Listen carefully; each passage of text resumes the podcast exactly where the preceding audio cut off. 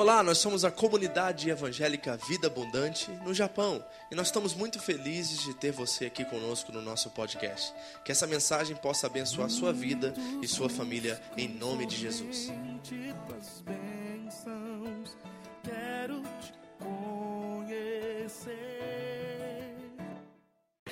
Nós estamos estudando a carta de Paulo aos Filipenses e é considerada como a carta da alegria ou a carta mais feliz da Bíblia.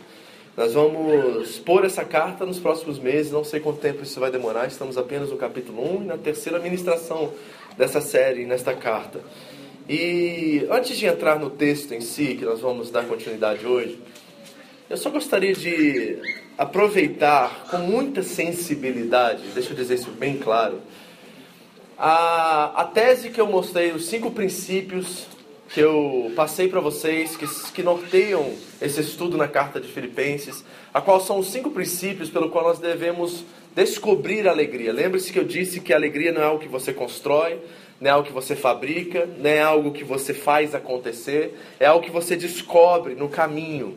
Na caminhada cristã, na jornada de fé, nós vamos descobrindo é, características da alegria que estão muito além desse mundo. Por exemplo, ela é algo que está além das circunstâncias da nossa vida. Ela é indestrutível, imperfurável. Tem certas características da alegria que são extraordinárias e nós precisamos experimentá-las. E nós descobrimos e experimentamos isso através do caminho. Mas, mais uma vez, eu fui confrontado essa semana se esse era o momento correto para essa série. Falar sobre alegria diante de tanto sofrimento e tanta dor. Essa foi uma semana pesada. Deixa eu dizer uma coisa para vocês, pessoal, da minha parte. Eu nunca senti tanta dor e, e um incômodo, assim, um desconforto tão grande por pessoas que eu não tenho um mero conhecimento, não são desconhecidas da minha parte. Tanto é que, eu não sei se foi dois anos atrás, eu acho que foi isso, quando aconteceu aquela tragédia na Boate Kiss, no Rio Grande do Sul, eu não fiquei tão abalado quanto eu fiquei nessa hora, nesse momento, nessa tragédia lá em Chapecó. E eu não sei se tem a ver com futebol, pela paixão que nós temos pelo futebol, não sei se isso está envolvido, mas realmente essa notícia consumiu nossa semana. Desde terça-feira eu estou ligado na Globo, na, na, no SBT, na rede, a gente está buscando em tudo que é lugar informações, porque nós queremos fazer sentido dessa situação. É isso que nós estamos buscando, é isso que aquelas famílias buscam hoje, fazer sentido de tudo aquilo, não é verdade? Mas o fato é que não há sentido naquilo. E por que, que não há sentido naquilo? Porque a morte é nossa inimiga. Ou nosso inimigo, melhor dizendo. E uh, o fato é que a morte ela riu na nossa cara terça-feira. A morte riu na nossa cara terça-feira passada. E o apóstolo Paulo diz em 1 Coríntios 15 que o nosso último inimigo, ainda ser aniquilado, vencido, é a morte. A morte é nossa inimiga número um, querido.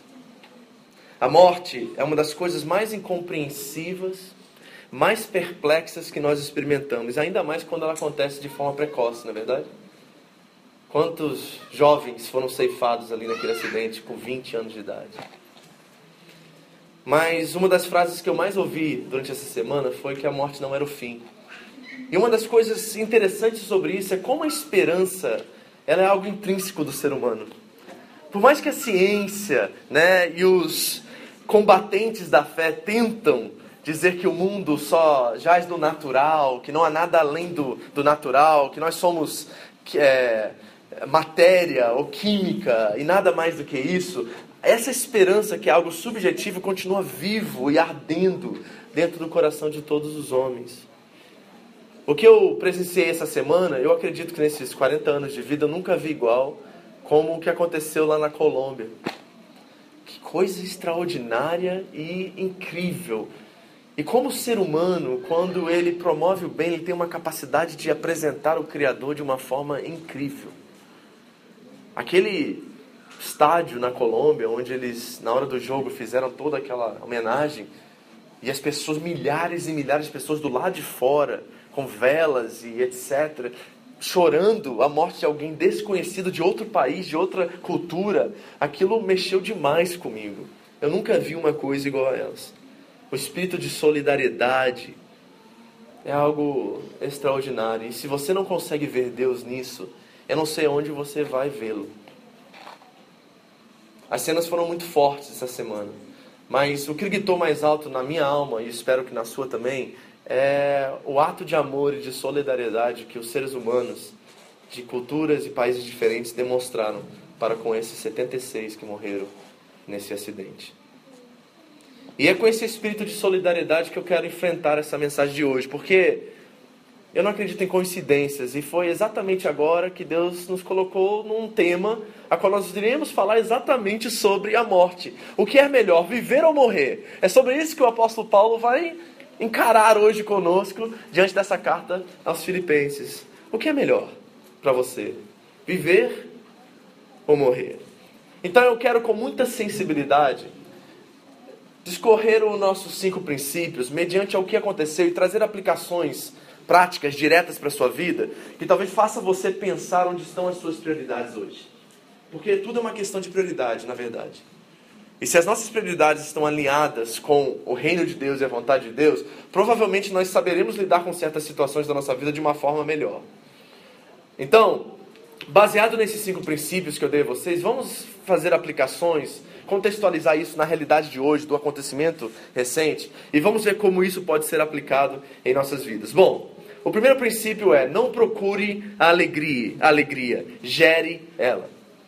Você reparou a euforia que tomou conta daquela cidade, daquele time de futebol e dos seus representantes durante a, a sua trajetória, por exemplo, na Copa Sul-Americana?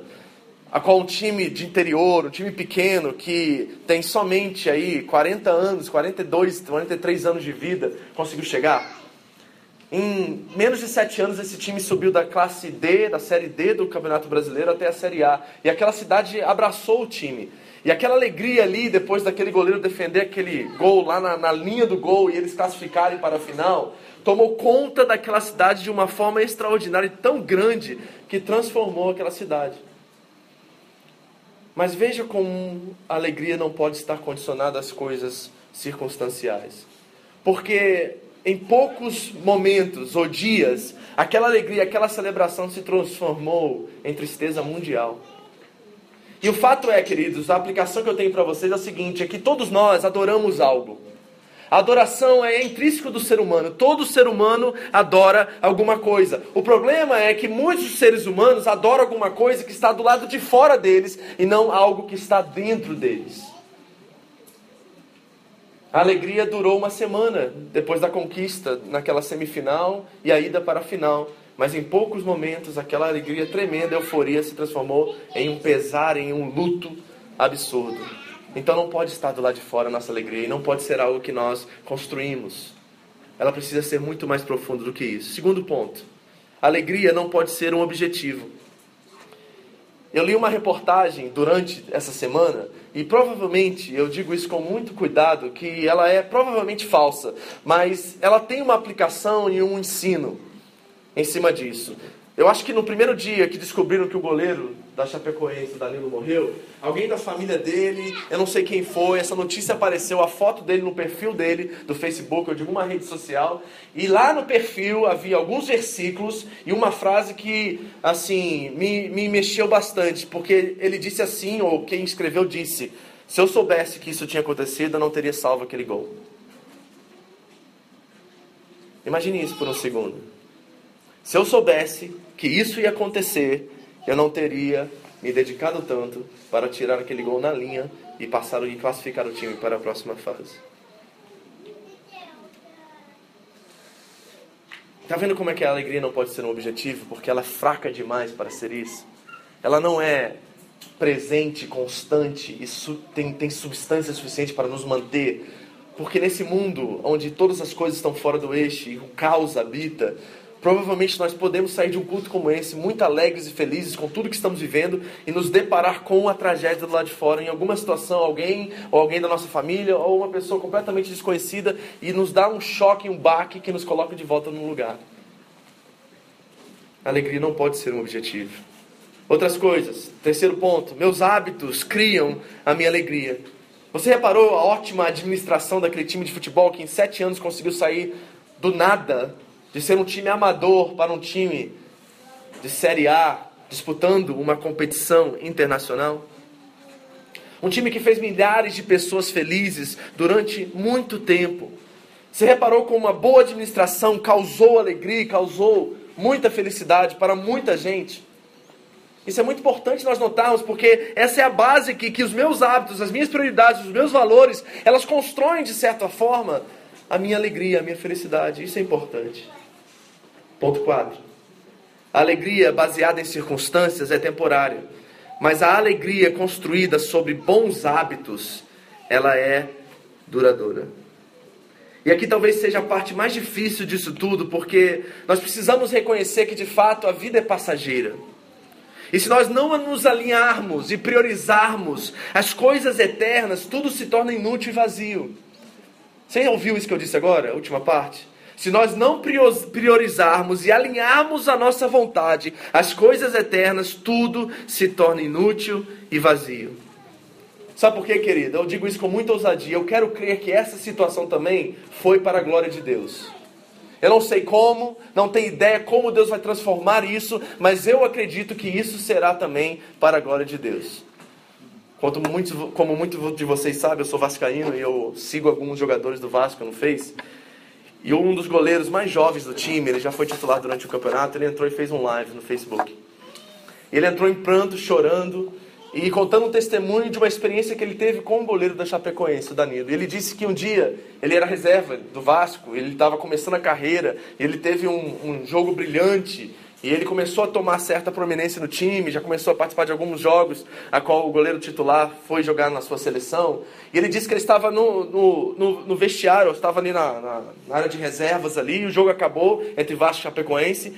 E o Danilo correu da sua área, foi até a área dos reservas, chamou o Jordi, que é o goleiro do Vasco, e disse assim: Olha, garoto, eu cheguei aqui com muito esforço, mas eu sei que Deus está contigo, eu sei que Deus vai te levantar, eu sei que você ainda vai ser muito usado para a glória de Deus. Olha o Danilo. E diz assim: Jordi, não desista, Deus está com você. Olha só que coisa comovente e extraordinária, né? Um menino de fé, um menino que tinha crença, que acreditava em Deus. Chamou aquele goleiro novo, jovem, e ele, com a experiência que ele tinha, mesmo sendo jovem, já tinha uma experiência mais, e disse a ele para que ele não desista. E o Jordi, no Facebook Live lá, começou a testemunhar isso, chorava e ele disse que alguns jogos depois ele fez seu melhor jogo pelo Vasco contra outro time da Série A. E o Danilo mandou uma mensagem para ele: Não te falei que Deus está contigo? Ele não precisava fazer isso. Ele já estava na prominência e esse menino começando na base. E mesmo assim ele fez. Por quê? Porque os valores, talvez, desse goleiro não estavam nas suas conquistas não estava naquilo que ele estava conseguindo progredir, no seu sucesso na sua carreira, estava em alto, algo muito mais além disso. E a nossa tendência é provavelmente focarmos naquilo que é urgente, naquilo que é de emergência, naquilo que é necessidade agora, e esquecemos das coisas que permanecem para sempre. Os títulos, os troféus, igreja, ficam empoeirados, empoeirados nas salas dos troféus.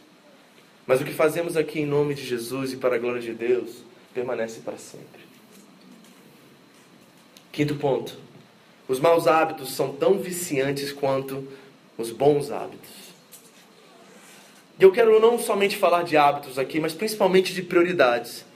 E nesse caso, avaliando como os hábitos como prioridades, que prioridade nós estamos dando às coisas da nossa vida hoje? E eu te pergunto, o que você está investindo agora, nesse momento da sua história, no hoje que você tem, e o que esse investimento tem a ver com o reino de Deus e a sua justiça? É isso que nós precisamos avaliar, porque nós temos a tendência a desligar, sabe? Nós ficamos preocupados com o que comer, o que beber, o que vestir, e nós esquecemos que essas coisas Deus nos prometeu nos dar. Mateus 6, do 25 ao 32, está claro lá que Deus prometeu que o de comer, beber e vestir, Ele garantiria para nós. O problema é que nós queremos comida além, bebida além e vestimenta além, e aí nós ficamos sufocados com as contas e com as coisas deste mundo, e nós esquecemos de priorizar e investir naquilo que verdadeiramente tem um real valor. Eu espero verdadeiramente que essa tragédia dê glória a Deus nas nossas vidas aqui, do outro lado do mundo, pelo menos. Eu espero que você lembre que essa vida é realmente como um vapor, que ela desaparece. E o que, que nós temos aqui, esses 80, 70, 60, 100, alguns não sei. é muito rápido, ainda mais nessa nação aqui que o tempo voa. Nós estamos em dezembro de 2016. E se nós não prestarmos atenção, nós vamos nos envolver com coisas que vão permanecer aqui na terra e não vão nos trazer a satisfação e a realização que todos nós estamos buscando. Porque o que nos traz verdadeira satisfação e realização não são as coisas que permanecem aqui, são as coisas que permanecem para sempre. Se essa tragédia tem algo a nos ensinar hoje, é que nós precisamos checar nossas prioridades e ver se nós estamos focados em coisas que morrem no túmulo. Isso é fundamental. Porque, amigos, eu passei a noite ontem, fui dormir uma hora da manhã assistindo o velório lá no, no estádio da Chapecoense. E eu ouvi várias vezes testemunhos de pessoas dizer assim: se eu soubesse que isso aconteceu, eu nem botava ele no futebol. Se eu soubesse que isso aconteceu, eu nem faria isso, eu faria aquilo. Isso é a pura verdade, porque as pessoas são mais importantes do que as coisas. E vão sempre ser. As pessoas são mais importantes que as conquistas, os troféus, as, as coisas que nós adquirimos, as casas, os bens, seja o que for, as coisas, há coisas mais importantes do que isso. E essa é a lição que nós precisamos aprender com tudo isso. E hoje, especificamente, nós, por pela graça de Deus, acredito, nós vamos trabalhar um texto a qual eu espero trazer consolo e trazer esperança. E uma esperança que é verdadeiramente indestrutível, que é verdadeiramente imperfurável para você. Essa é a esperança nossa, que Cristo conquistou na cruz por nós. E nós não podemos perdê-la de vista. Nós precisamos manter nossos pés no chão, nosso coração em responsabilidade diante de Deus, mas não esquecer jamais que coisas melhores e maiores nos esperam. Coisas que nem olhos viram, nem ouvidos ouviram. É nisso que nós caminhamos. É nessa esperança que nós vivemos. A ressurreição dos nossos corpos e a vida eterna com Cristo Jesus. Enquanto aqui responsáveis com o que nós que nos foi dado, mas com o nosso coração cheio de esperança, porque a morte tem prazo de validade. Entendeu? A morte na cruz do Calvário tem prazo de validade. E ela é, de fato, como Paulo disse, o nosso maior inimigo, mas um inimigo, um inimigo que será aniquilado um dia. Amém? Então vamos ao nosso texto. Nós vamos ler hoje Filipenses capítulo 1, do versículo 20 ao 26. Nós estamos exatamente nessa passagem agora. Estudamos semana passada os outros versículos.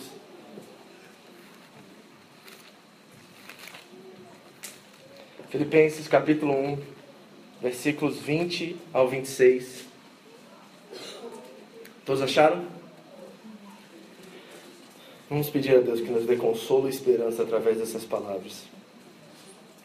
Versículo 20, assim diz a palavra de Deus. A minha ardente expectativa e esperança é de em nada ser confundido, mas ter muita coragem para que agora e sempre Cristo seja engrandecido no meu corpo quer pela vida, quer pela morte. Pois para mim o viver é Cristo e o morrer é lucro.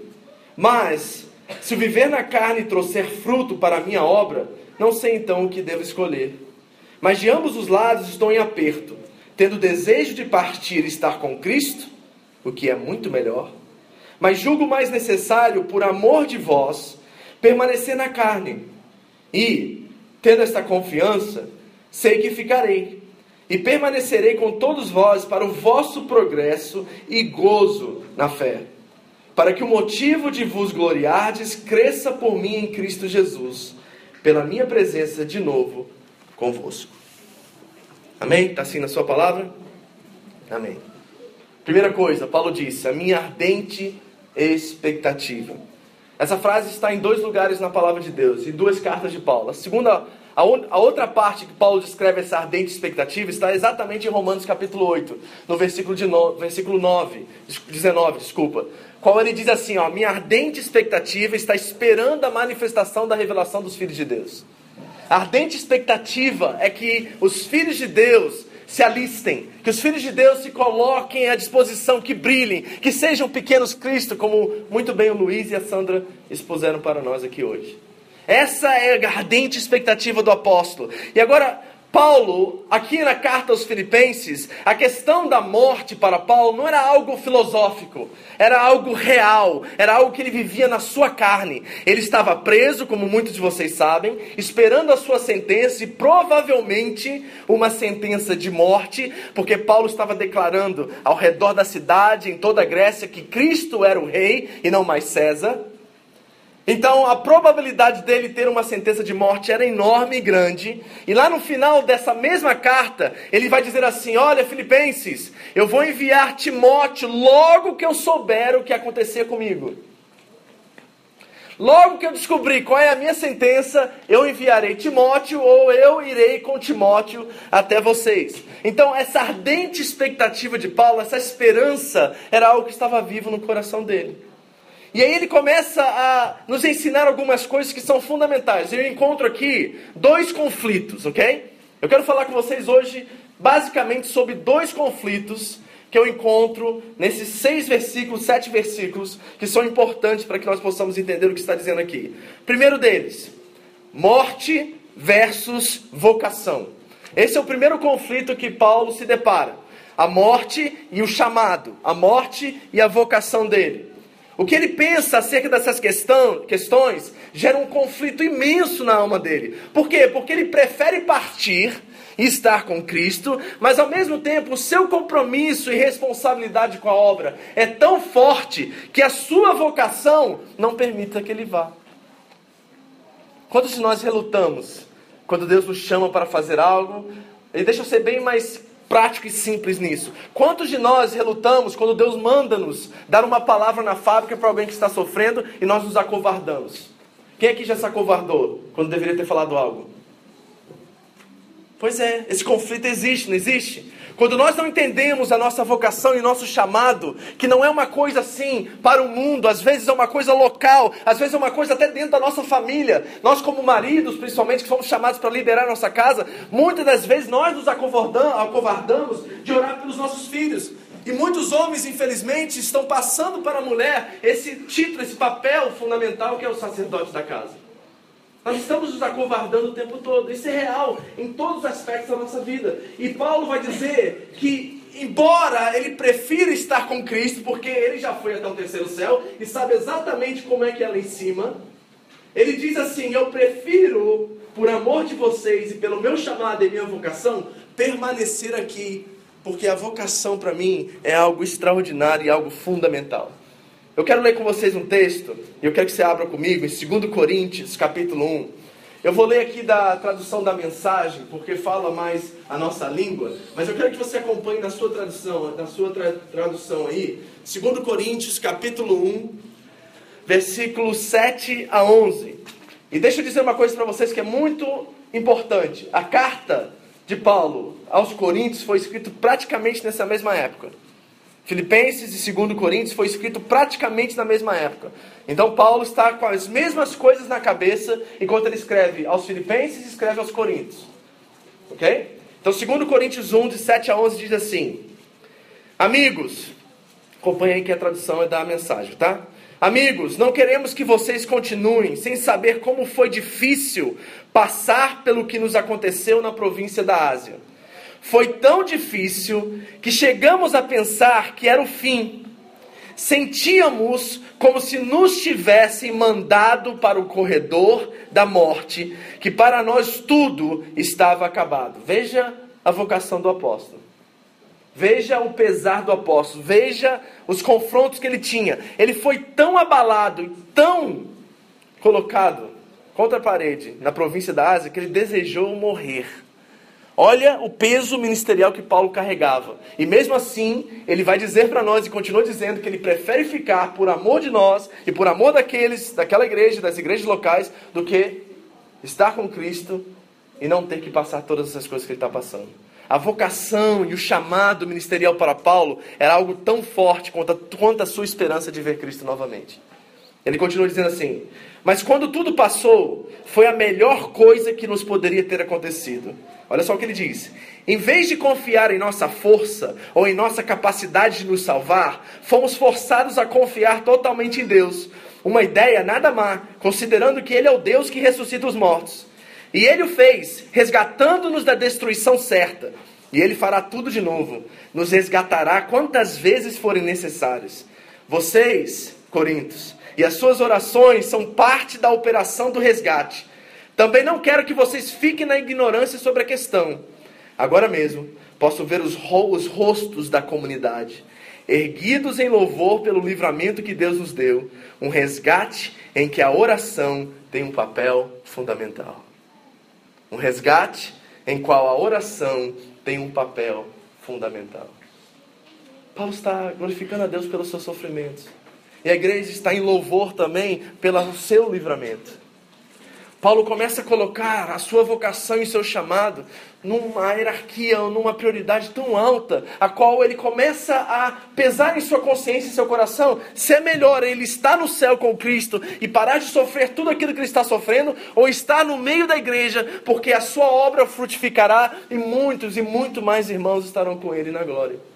Que coisa extraordinária é isso. E ele continua dizendo assim: Pois para mim o viver é o quê? O viver é Cristo. E o morrer é lucro. Você pode dizer isso para duas pessoas? Para mim, o viver é Cristo e o morrer é lucro. Falou? Que bom. Agora, posso ser sincero? Eu duvido da sua intenção.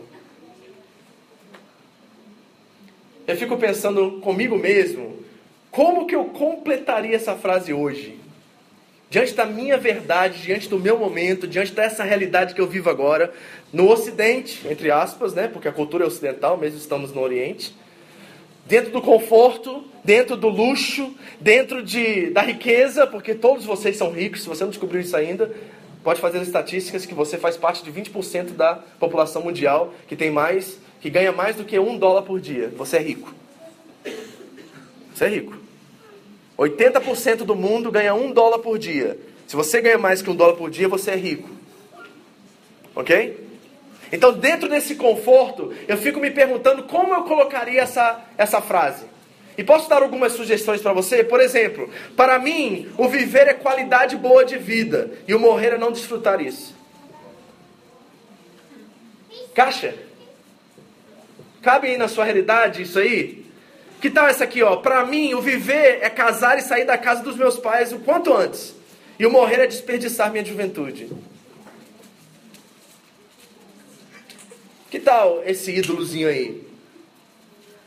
Ou tal, que tal esse aqui, ó? Para mim, o viver é viajar. E o morrer é não conhecer o mundo e desfrutar a vida. Encaixa na sua verdade?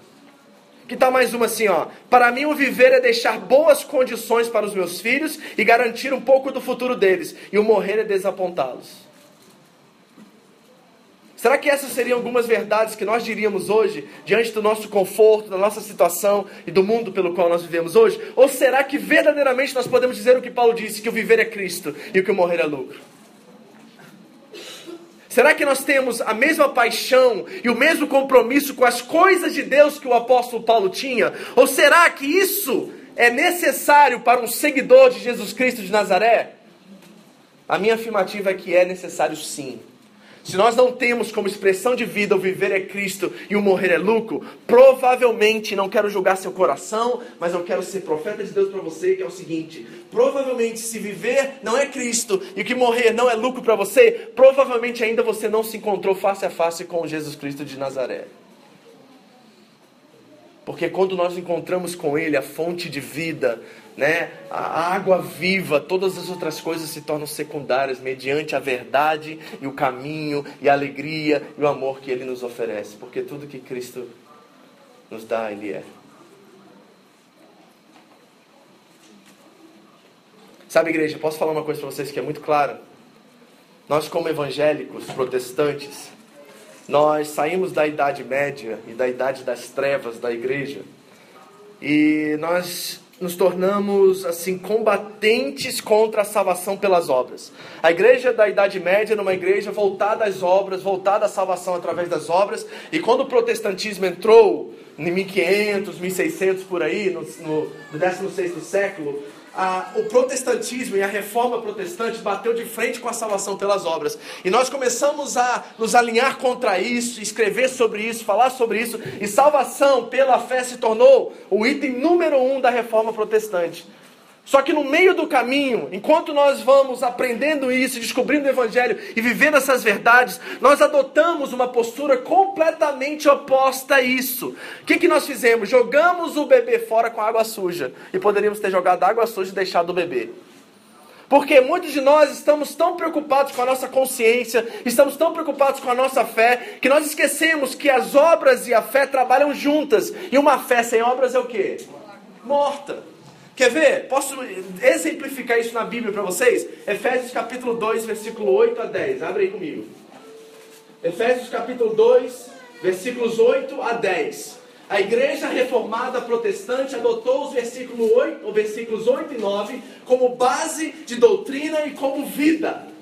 Pela graça sois salvos, isso, é, isso não vem de vós, mediante a fé, não é por obras, para que pelas obras ninguém se glorie. Nós pegamos o 8 e 9 e usamos o 8 e 9 como doutrina, como motivo, como, como vida. E nós tentamos combater o tempo todo essa questão que não é pelas obras, que não é pelas obras e que não é pelas obras, mas nós esquecemos o versículo 10. Vamos ler, só para você se enquadrar aqui no que eu estou falando. Efésios 2, de 8 a 9, diz assim a palavra de Deus. E nós decoramos muito bem o 8 e o 9. Diz assim: Pois vocês são salvos pelo quê? Pela graça. Por meio de quê?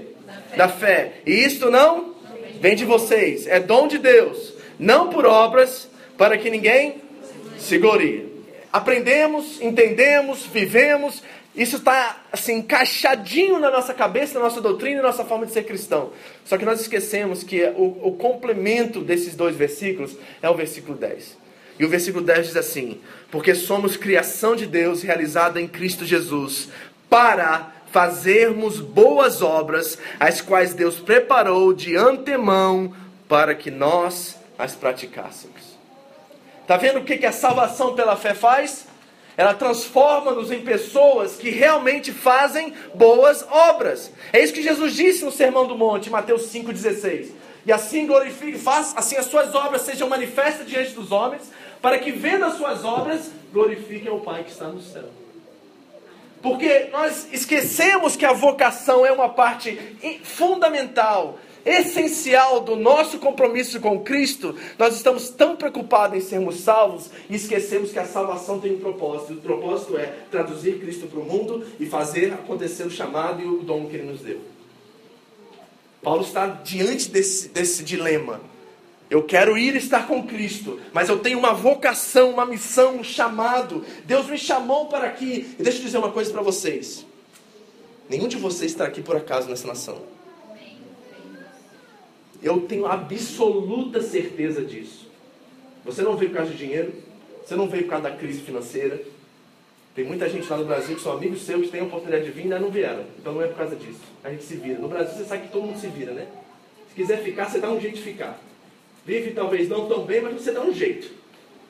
Então não é possível que nós, que temos o Espírito dentro de nós, estamos aqui para ganhar dinheiro, ou para construir um futuro melhor, ou para fazer aquelas listas de coisas que eu coloquei aqui, não quer viver e o quer morrer.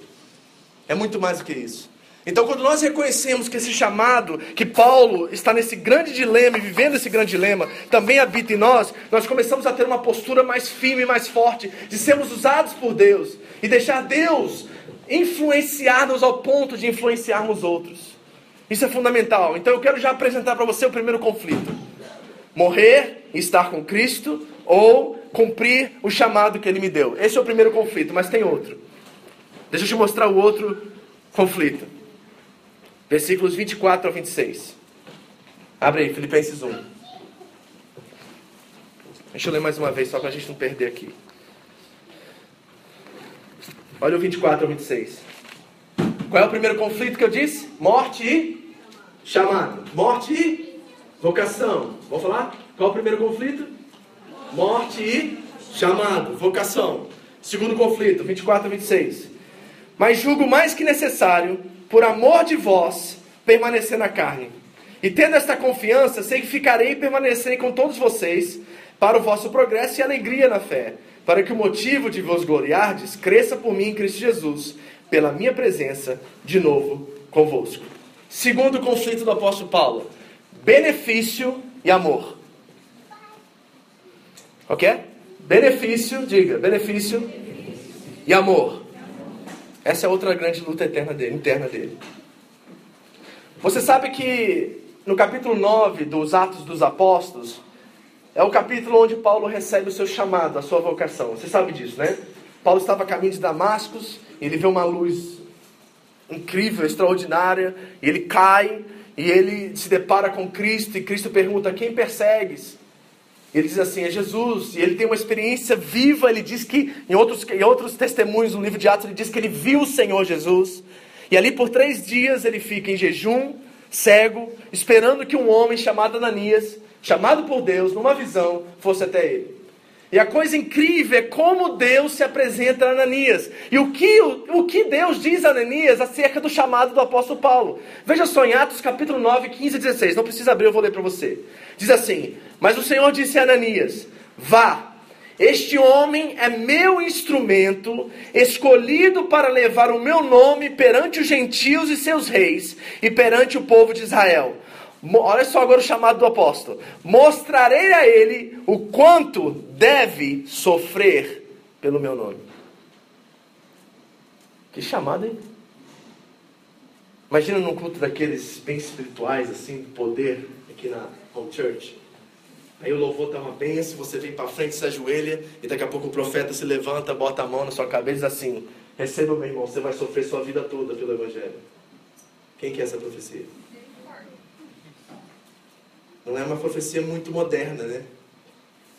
Mas ela está muito clara em muitos textos do Antigo e do Novo Testamento. Que muitos, na verdade, a grande maioria dos grandes servos de Deus sofreram pela causa do Evangelho e pela causa do Reino. Então imagine você recebendo um chamado de sofrer pelo nome de Jesus. E qual é esse grande conflito? Lembra que eu falei benefício versus amor? O grande conflito é que para Paulo e para todos nós, servir a Deus traz consigo um grande peso. Um peso pelo qual nós aqui no Japão e também no mundo ocidental não temos a mínima ideia do que isso significa. Talvez nossos irmãos no Afeganistão, na Síria, na China, em outros lugares onde o evangelho é perseguido, na Arábia Saudita, onde você é morto por ter uma Bíblia, possam entender um pouquinho do que é viver essa verdade. Mas o fato é que servir a Deus no Ocidente e aqui no Japão é muito bom. Vale a pena, tem muito benefício, tem muita coisa boa, nós recebemos tanto, tanta alegria. Mas o fato é, queridos, que para o apóstolo Paulo não era. E eu sei que, como ser humano, o dia inteiro, nas suas prisões, nos seus apedrejamentos, nos seus naufrágios, o apóstolo Paulo, talvez na sua cabeça, como às vezes passa na nossa, ele pensava assim: será que realmente vale a pena servir a Deus? E se Paulo vivesse o nosso tempo, coitado dele. Porque muitos pastores e muitos profetas e muitas pessoas na igreja diriam para Paulo: Paulo, vê se não tem algum pecado na sua vida, porque nenhuma pessoa que anda com Deus da forma que você anda sofre como você sofre. É verdade, não é?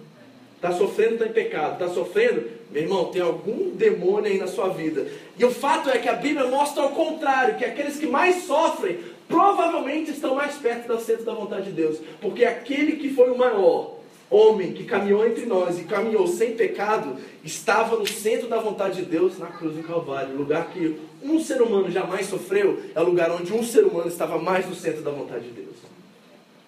Então eu fico perguntando, será que sofrer de Deus? E eu fico com essa afirmativa soando em meu coração que provavelmente é, e nós não estamos maduros o suficiente para encarar essa verdade. Posso mostrar para vocês isso na Bíblia? Abra comigo agora 2 Coríntios capítulo 11. Nós vamos ler o texto todo, tá? Só para você entender um pouquinho do ministério do apóstolo Paulo. Lembre-se que a carta de 2 Coríntios foi escrita mais ou menos no mesmo período. 2 Coríntios, capítulo 11, são hebreus? Também eu. São israelitas? Também eu. São descendência de Abraão? Também eu. São ministros de Cristo? Falo como fora de mim? Eu ainda mais. Em trabalhos? Muito mais. Em açoites? Mais do que eles. Em prisões? Muito mais. Em perigo de morte? Muitas vezes. Cinco vezes recebi dos judeus uma quarentena de açoites menos um. Três vezes fui açoitado com varas, uma vez fui apedrejado, três vezes sofri naufrágio, uma noite e um dia passei no abismo. em viagens muitas vezes, em perigos de rios, em perigos de assaltantes, em perigo entre patrícios, em perigos dos gentios, em perigos na cidade, em perigos no deserto, em perigos no mar, em perigo entre os falsos irmãos, em trabalhos e fadigas, em vigílias muitas vezes, em fome e sede, em jejum muitas vezes, em frio e nudez, além das coisas exteriores, há o que, há o que diariamente pesa sobre mim, o cuidado com todas as igrejas. Currículo de sucesso ou de fracasso? Que tipo de currículo é esse? Agora, mediante isso que você acabou de ler, qual é o maior benefício? Qual é a luta interna? Qual é o conflito que está diante do apóstolo Paulo? Um é, como ser humano, eu quero parar de sofrer. Não tem como você avistar essa lista e ver todos esses perigos e ver todas essas dores e sofrimentos e não pensar que, que e desejar que isso pare. O benefício para Paulo é que se ele partir, todos esses males acabarão. Glória a Deus, meus irmãos. Nós temos que ter esse tipo de humanidade também. Porque muitos de nós achamos ser blindados na fé. Achamos que em Deus podemos tudo e que nada nos sobreverá. E lemos o Salmo 91 e o 23 como se fosse uma profecia. E é, mas não no sentido que às vezes nós adotamos. Você que consegue entender agora por que o apóstolo deseja partir? Consegue? Agora, pergunta que eu tenho para você em cima disso. Explica para mim como é possível ele considerar tudo isso por amor de vocês. É loucura, não é? Diante do currículo de sofrimento que você viu agora, coloque isso na balança do lado esquerdo. E aí o amor que ele tem pelas, igre pelas igrejas e o amor que ele tem por nós, porque essa mensagem chegou até nós e ele orava por nós também, aqueles que viriam depois. Então faz agora o balanço: amor pela igreja e por nós e os sofrimentos que ele passava. Qual era o peso? E se eu dissesse para vocês que Paulo deveria, talvez, desejaria sofrer duas vezes mais do que negociar o amor que ele tinha por nós e pela sua igreja? É realmente um louco ou não é esse homem? Fala comigo se ele não é louco. Vê se não tem alguém aqui que pode falar sobre loucura com a gente mais do que o apóstolo Paulo. Por isso que lá em 1 Coríntios, quando ele falar sobre a loucura da cruz, ele sabe exatamente do que ele está falando. Porque ele sofreu. Olha, Jesus, esses açoites que ele disse que ele recebeu quarentena menos um, Jesus sofreu um. Ele disse lá que sofreu quantos? Imagina isso por um segundo. Então, se eu dissesse para vocês que essa loucura que Paulo está representando, nos mostrando aqui, é um item necessário para nos tornarmos verdadeiros cristãos. Quer ver uma coisa muito interessante que eu descobri? A carta de Paulo aos Filipenses, de acordo com os estudiosos e teólogos, é a carta que menos faz citações ao Antigo Testamento. Na verdade, você tem que ser um mestre de exegese para você entrar na carta aos Filipenses e descobrir alguma menção do Antigo Testamento. Mas tem uma que aparece, e ela aparece exatamente dentro desse contexto a qual nós estamos conversando hoje. E sabe qual é o livro que o apóstolo Paulo menciona? O livro de Jó.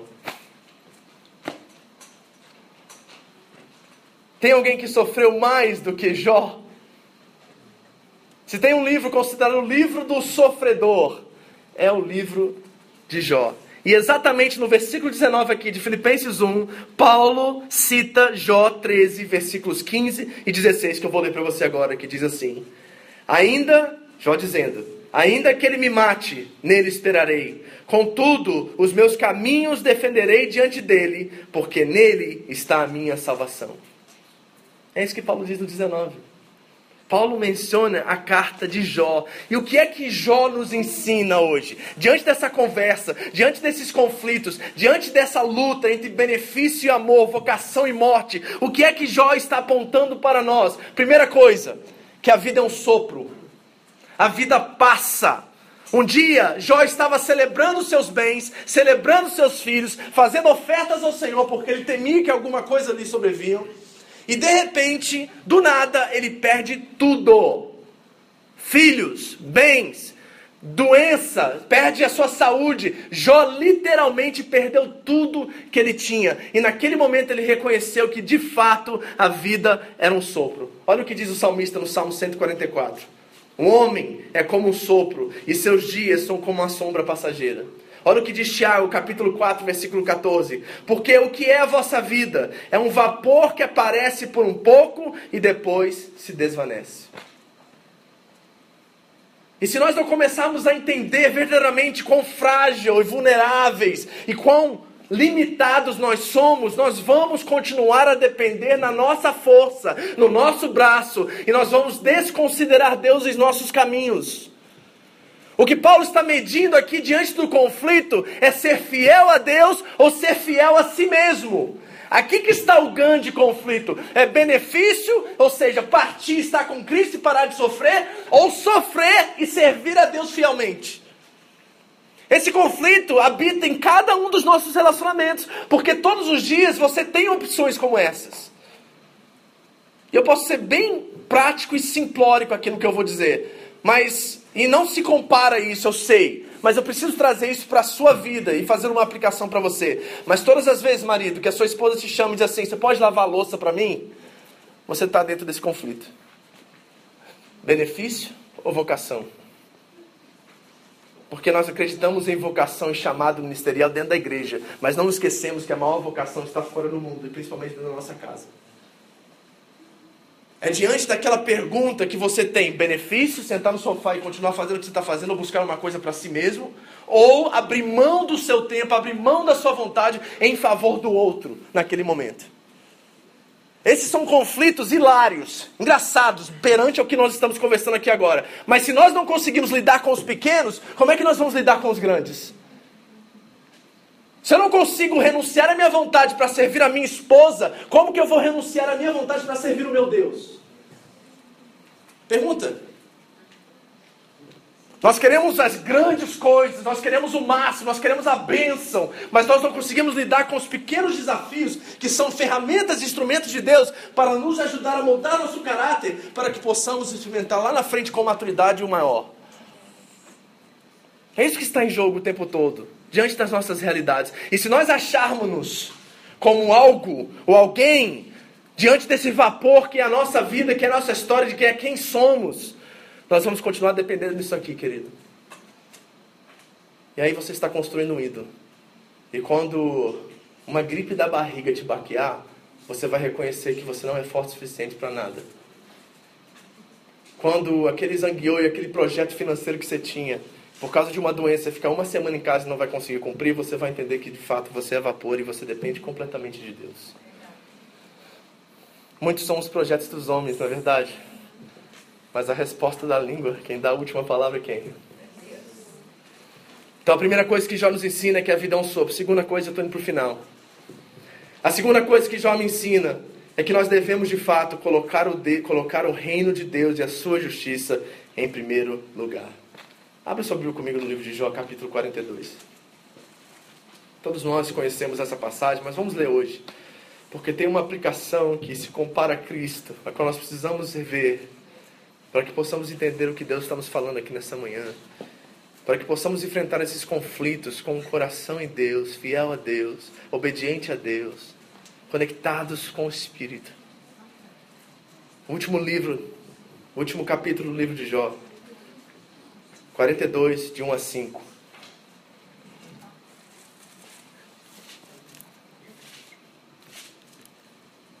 Acharam? Diz assim a palavra de Deus. E olha para mim um minutinho, parênteses, tá? Eu espero que essa seja a sua oração a partir de hoje. Eu espero que você adote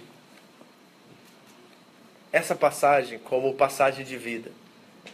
Tanto quanto a de Filipenses 1, que viver é Cristo e morrer é lucro, pode ampliar ainda mais esse conceito, mas quem saiba nós que vivemos pela força do nosso braço, nós que temos planos e projetos, nós que temos uma confiança, confiança superficial em Deus, possamos adotar esses cinco versículos como norte, como jeito de viver. Jó diz assim: Bem sei, Deus, eu, que tudo podes, e nenhum dos seus propósitos pode ser impedido. Quem é este que sem conhecimento encobre o conselho? Por isso, relatei o que não entendia, coisas que para mim eram inescrutáveis e que eu não entendia. Escuta-me, pois, e eu falarei. Eu te perguntarei e tu me ensinarás. Como ouvir dos meus ouvidos ouvir. Mas agora te veem os meus olhos. Que tal adotar isso como jeito de se viver? Que tal nós realmente hoje diante das catástrofes e tragédias que nós experimentamos recentemente, reconhecemos que a alegria de hoje pode ser a tristeza de amanhã e nós não podemos depender disso, que a vida de hoje, as conquistas de hoje podem tudo acabar numa tragédia, ou seja, qualquer acidente ou qualquer situação amanhã, e nós precisamos viver o hoje, porque o hoje é tudo que nós temos. Nós temos essa tendência absurda de ficar focado no futuro ou ficar preso no passado, e Jesus disse que o dia de amanhã pertence a Deus. Ele disse que hoje é tudo que nós temos, e nós ficamos ansiosos, preocupados, não dormimos à noite por coisas tão supérfluas, tão banais e tão efêmeras que eu me preocupo demais na sua saúde espiritual devido a isso. Me preocupo demais, porque o seu foco está em outro lugar não estão nas coisas eternas que têm verdadeiro valor, que permanecem para sempre, a qual nós podemos confiar, nós podemos depositar nossos pés, nós podemos colocar nossas famílias. É um altar que não se fende, é um altar que permanece, é Cristo esse altar.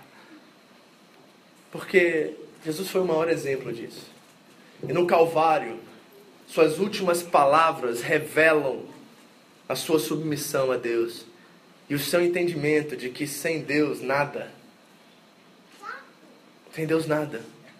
Porque Jesus disse assim no Calvário, antes de entregar o Espírito a Deus, ele diz assim: Pai, como ato de submissão, em tuas mãos eu entrego o meu espírito. E havendo dito isto, expirou. Jesus submeteu. Ele aprendeu, ele prendeu a obediência pelo que ele sofreu. Pensa nisso. Ele não encarou o mundo com a sua força, energia, com a sua inteligência. Não. Toda hora ele dizia: Eu faço as obras que meu pai mandou fazer. Eu estou submisso ao meu pai. O tempo todo.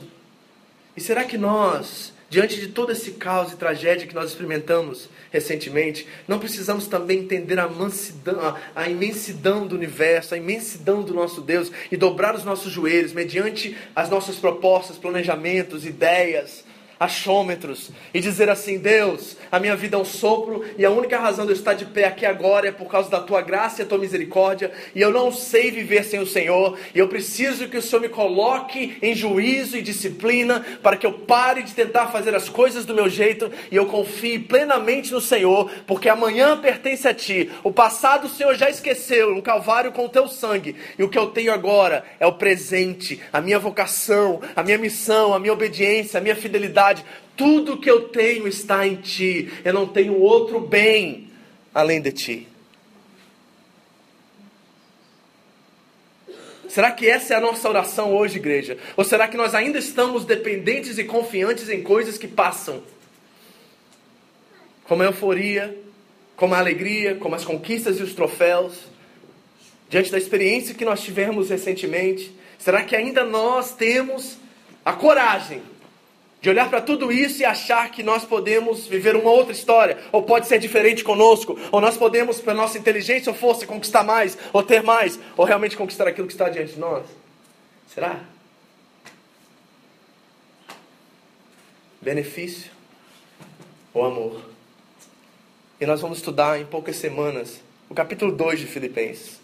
E no capítulo 2 de Filipenses, no versículo 6, diz assim: Jesus não teve por usurpação ou não tomou a força ser igual a Deus, mas antes se esvaziou de si mesmo. E se humilhou e se tornou semelhante aos homens, e sendo achado na forma de homem, foi obediente até a morte e morte de cruz. Eu não sei em que momento da sua vida você está, mas eu sei de uma coisa: que a vida não é sobre nós. A vida não é sobre nós. E eu comecei dizendo para vocês hoje, diante dessa tragédia que nós experimentamos recentemente, do peso que isso trouxe, Como é que nós damos uma resposta a isso? Porque não faz sentido. Se nós olharmos a isso humanamente, não faz o menor sentido a morte de tantos jovens e tantas pessoas com grande possibilidade de sucesso, de, avanço, de avançar na vida, e tantas famílias que sofrem, tantos filhos perderam seus pais se tornaram órfãos. Não faz sentido humanamente olhar para isso. E teve uma situação que aconteceu também essa semana que me chocou e me revelou verdadeiramente que o Cristo vivo, ressurreto, ainda está entre nós e ele é visto através dos seus. No momento no campo da Chapecoense, os repórteres com os familiares foram entrevistar a mulher, desculpa, a esposa do goleiro Danilo. A mãe do goleiro Danilo. E conversa vai, conversa vem, o repórter perguntando a ela como ela está lidando com aquela situação, e ela explicando para ele quanto é difícil, revelando que a angústia de os corpos não chegarem, os caixões não chegarem, como era difícil ela não ter o filho dela por perto, enterrar e dar um fim naquela situação, tudo mais, e a frustração dela e tudo mais.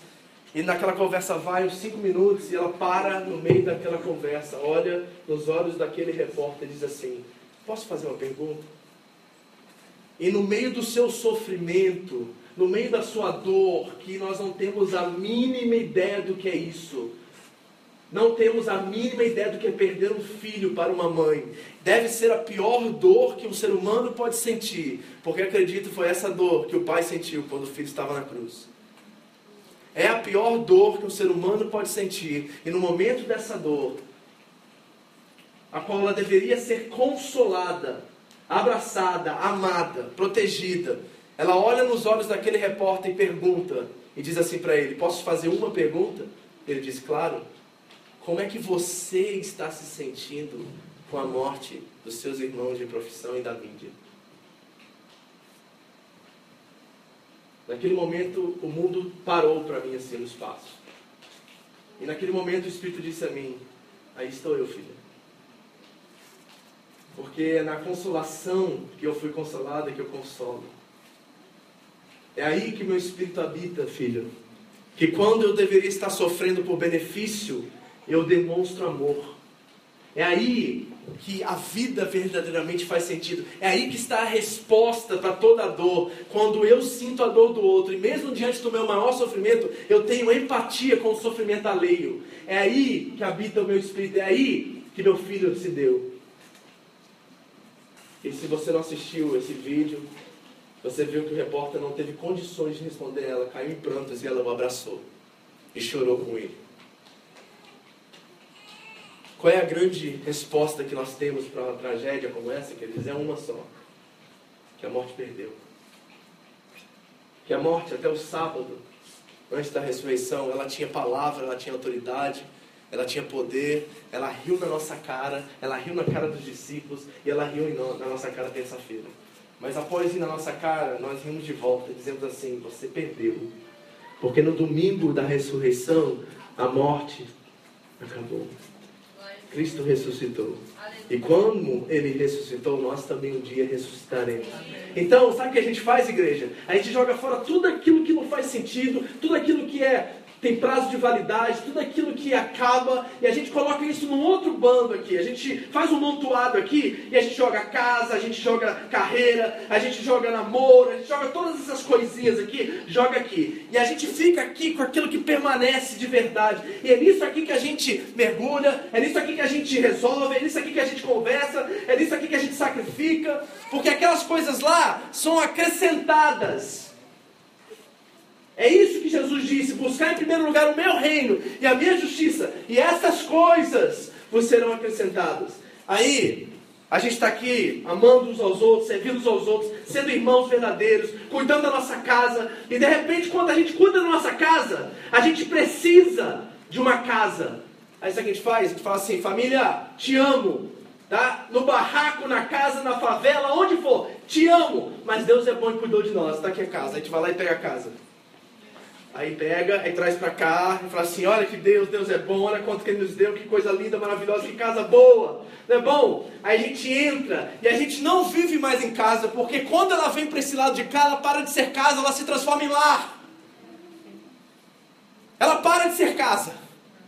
Porque se ela for casa, ela é efêmera, ela tem prazo de validade, mas se ela for lá, ela auxilia, ela acrescenta, ela aumenta aquilo que já existe do lado de cá. E é nisso que nós estamos interessados. Não é quantos presentes de Natal nós vamos dar nesse Natal, mas é quantas pessoas nós vamos amar e servindo através dos presentes. Porque é isso que conta, sabe, igreja? Porque pode ser que um dia Deus faça assim, ó, para você. Não quero mais essa casa. Ele pega essa casa e volta lá de novo. Aí você volta para aquele barraco que você estava antes, sabe?